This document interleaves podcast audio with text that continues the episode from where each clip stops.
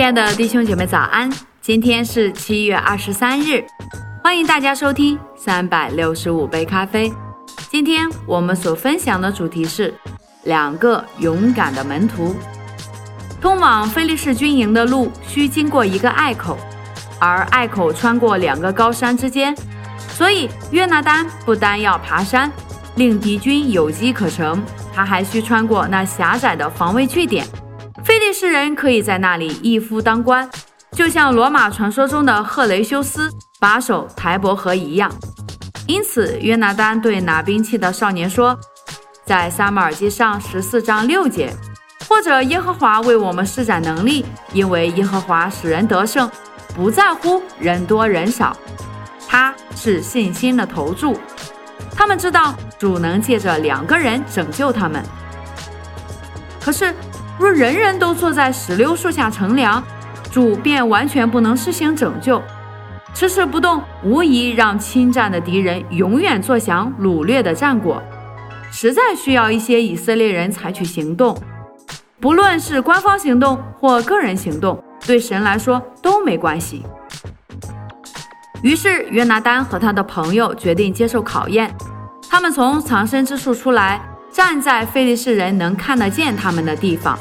如果敌人对他们说：“你们上到这里来，我们有一件事指示你们。”约拿丹和那拿兵器的少年便照着做。菲利士人永不会相信他们竟敢如此鲁莽的胡乱行动，以二敌二十，他们上面可是有二十个士兵站岗呢。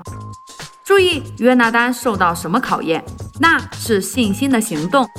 他所提议的是非常大胆的行动，而他的巧计就是，他若现身，菲利士人必向他挑战，这是他的敌人必定做的事情。有些人使出的巧计十分可笑，从过于容易或困难的情况中寻找引导，这些人最终常常受到魔鬼的欺骗。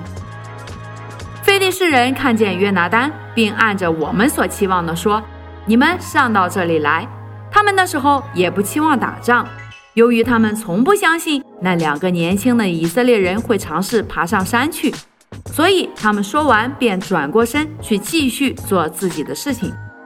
但约拿丹和那拿兵器的少年人凭着信心进行那被视为冒险的事，他们两人手膝并用的向上爬行，他们要突袭那些驻军，把他们杀个措手不及。约拿丹的信心带给他大无畏的精神，使他在那天大获全胜。与此同时，扫罗在做什么呢？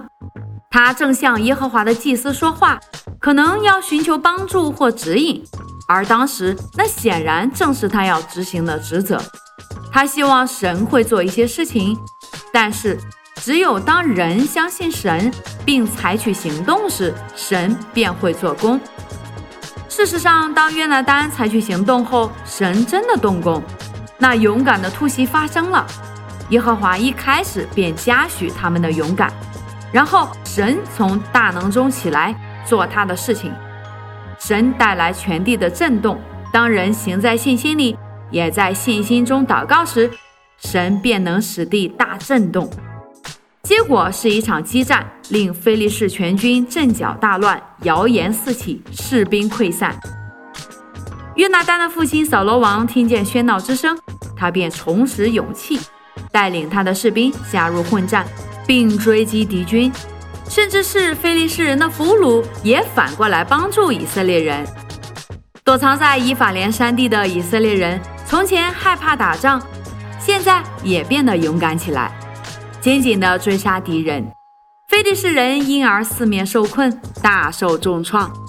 结果我们也都知道，因着约拿丹的勇敢，他们取得了完全的胜利。所以，亲爱的弟兄姐妹们，不要看你的环境，不要看你身边的问题，你只要勇敢的起来，神便会动工。祝福大家，以马内利。